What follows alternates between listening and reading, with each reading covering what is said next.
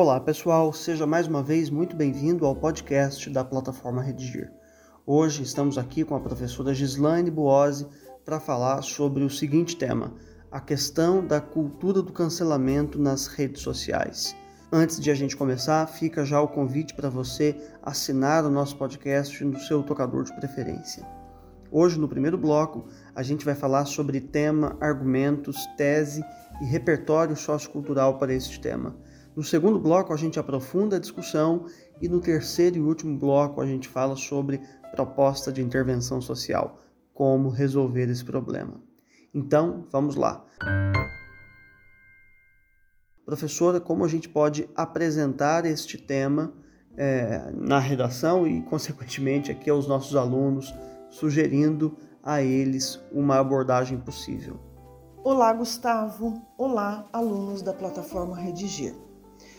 A cultura do cancelamento é uma condenação virtual.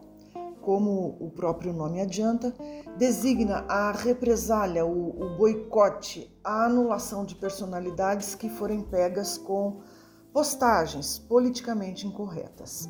Com relação agora aos argumentos, né, depois dessa definição do tema, como que a gente pode dispor dos argumentos no tema? O, o, julgamento e a condenação feita pelos seguidores sem antes dar ao cancelado o direito à resposta. Esse é o primeiro argumento sobre o qual nós vamos falar. Segundo, o fato de o cancelamento ir além da anulação. Isso equivale a um linchamento virtual. E agora, professor, a tese, que é este ponto de vista que a gente é, deve defender também ao longo de toda a redação, como que a gente pode apresentar uma tese aí sobre este tema no texto. A cultura do cancelamento transformou-se em execração virtual e tem hoje caráter mais punitivo do que educativo. Legal. E agora, finalmente, com respeito ao repertório sociocultural possível, né, para a gente mobilizar aí para esse tema, um repertório pertinente à discussão. O que você nos sugere, professora? Gustavo, o repertório sociocultural, como, como sabemos, pode ser extraído de fatos cotidianos. Podemos trazer para a discussão desse tema o caso da nova-iorquina Justin Seco, diretora sênior de comunicação de uma empresa multinacional, que, eh, em meio a uma viagem à África do Sul, eh, isso em 2014, fez algumas postagens no Twitter das mais infelizes, eh, de mau gosto mesmo alguma coisa como: Espero não pegar AIDS por aqui. É, em outro instante, é, falou a respeito de alguém que se sentava no mesmo banco que ela. Assim, alemão bizarro, por que não usar desodorante? Enquanto Justin voava, os tweets voavam também, quer dizer, viralizaram. E a confusão foi instalada. Resultado: Justin perdeu aquele emprego e olha lá até conseguir outro. Muito bem, professora. Passemos então ao segundo bloco, no qual a gente terá a oportunidade de tratar mais pormenorizadamente a respeito dessa discussão. Professora, é, então quer dizer que, por exemplo, um blogueiro ou um artista né, que seja seguido por uma multidão de pessoas, eventualmente por um descuido, né, digamos assim, um instante de fraqueza, posta é, um comentário qualquer que desagrada esses internautas, né, essa legião de pessoas e então todo mundo resolve cancelá-lo. É esse mesmo o movimento aí que caracteriza a cultura do cancelamento? Não é um comentário qualquer, Gustavo. Ninguém cancela ninguém por comentários tolos, e sim por comentários considerados ofensivos, discriminatórios. Mas, é, professora, olha só, uma personalidade que tem aí uma multidão de seguidores, é, já deve ter postado um monte de comentário positivo, quer dizer, né, o contrário desses aí que justificariam supostamente o cancelamento. Então a minha pergunta é a seguinte: será que não é por parte das pessoas uma espécie de justiçamento, é, um, um, um desequilíbrio aí excessivo por ocasião, digamos, dessa única situação em que é, houve essa, essa escorregadela, né, digamos assim? Sim, Gustavo. Há um franco desequilíbrio entre a gravidade da postagem e a impiedade do castigo. Aliás, é isso o que eu defendo. O cancelamento nas redes é uma espécie de linchamento virtual, por vezes graças a uma decisão irrefletida. É, veja bem, eu disse por vezes. E quando, professora, é, essa decisão né, pelo linchamento virtual deixa então de ser irrefletida, se é que há uma situação dessa ordem aí? Gustavo, a internet é quase um território sem dono. Há casos em que o cancelamento ocorre depois de uma fake news. Já imaginou a situação? Alguém lança uma hashtag mobilizando os seguidores a cancelarem o artista ou qualquer outra personalidade, imediatamente sem nenhuma confirmação. Porque é assim que acontece. Não há checagem, é, a velocidade, o furo é o que importa. E então o indivíduo é cancelado. A repercussão disso tudo é veloz e impiedosa. Perceba que vale mais o gosto pela perseguição sem chance para a defesa do cancelado. É grave, né, professora? E, pessoas comuns também são é, trolladas dessa forma, enfim, podem ser vítimas desse mecanismo ou é uma exclusividade aí de celebridades? Não, não, Gustavo. Pessoas comuns também são canceladas. Isso não é trollagem, não é brincadeirinha de internauta. É grave. Toda uma reputação, uma carreira está em jogo.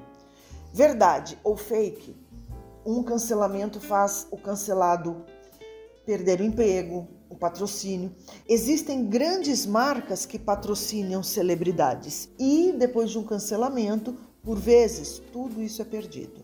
E olha só, quem está por detrás do patrulhamento? Pessoas, seres humanos, gigantes e falíveis por natureza. Me perdoe a verdade evidente, o, o chavão.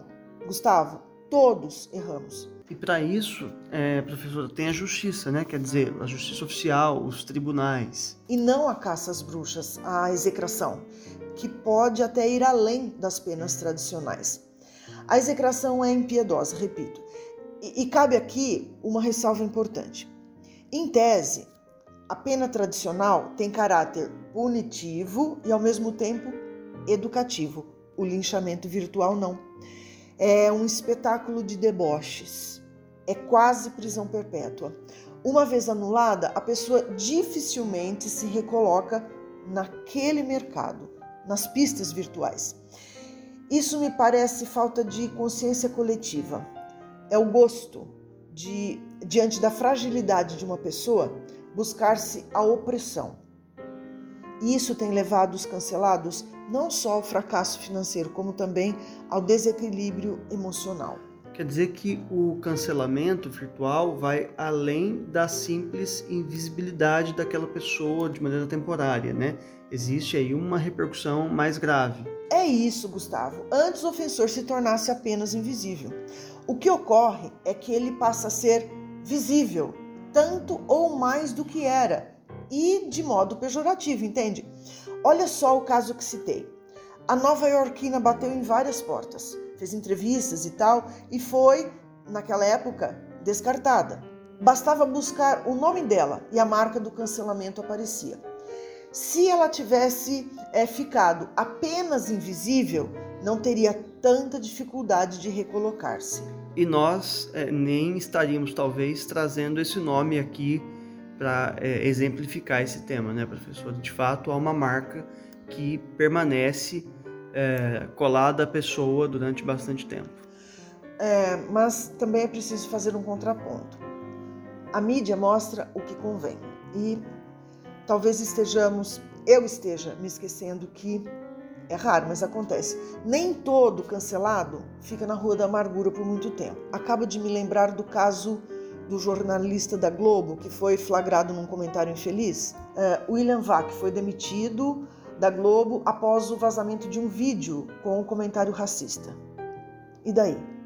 E daí que o jornalista surgiu na telinha muito mais vezes do que antes. Pronto, hoje está bem empregado novamente. Bem lembrado, professor, esse caso aí do William Vac. As desproporções é, são muito grandes, né? Existem formas muito rasas de se julgar comportamentos, e me parece que esse julgamento, como ficou aqui muito claro, é, não cabe é, a nós e sim à justiça. Mas, é, para a gente finalizar aqui essa parte, não caberia na discussão nenhum ponto de vista é, positivo em relação à cultura do cancelamento, até porque o nosso aluno pode pretender seguir um caminho é, diferente aí para a argumentação. Fico aqui pensando se não tem nada de realmente é, louvável nessa cultura. Claro que há, Gustavo. O tema, que é polêmico, tem seus dois lados.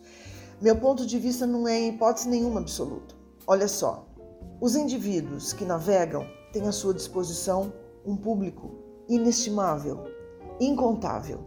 Hoje, por conta da cultura do cancelamento, há uma atenção maior nas postagens que estão sendo feitas. Exatamente porque os internautas não perdoam um deslize, não deitam pano em cima de grosserias. Sabendo disso, a tendência é a de que diminuam comentários preconceituosos, machistas, criminosos, enfim. Desse modo, ponto positivo para a cultura do cancelamento. Muito bem, professora, passemos então ao último bloco, no qual a gente apresenta uma proposta de intervenção social para este tema. É preciso que haja na proposta o agente, a ação, o modo meio, o efeito e o detalhamento de pelo menos um desses elementos válidos, né? Então fica a questão, como a gente pode sugerir aos nossos alunos uma proposta de intervenção social para este tema? Ação, modo e efeito. Propagandas, campanhas de conscientização por meio das mídias digitais e televisivas de longo alcance, a fim de que os usuários da rede se conscientizem a respeito dos riscos a que estão expostos, aos riscos a que todos os internautas estamos expostos. Risco de quem posta, de quem segue, de quem cancela. Agente e detalhamento. Ministério da Educação, em parceria com youtubers, blogueiros, artistas, os quais exercem grande influência na formação da opinião pública. Muito bem, professora, agradeço mais uma vez a sua presença aqui com a gente. Obrigada eu, Gustavo, foi um prazer estar com vocês. E antes de me despedir, fico renovado o convite para que você assine o nosso podcast no seu tocador de preferência.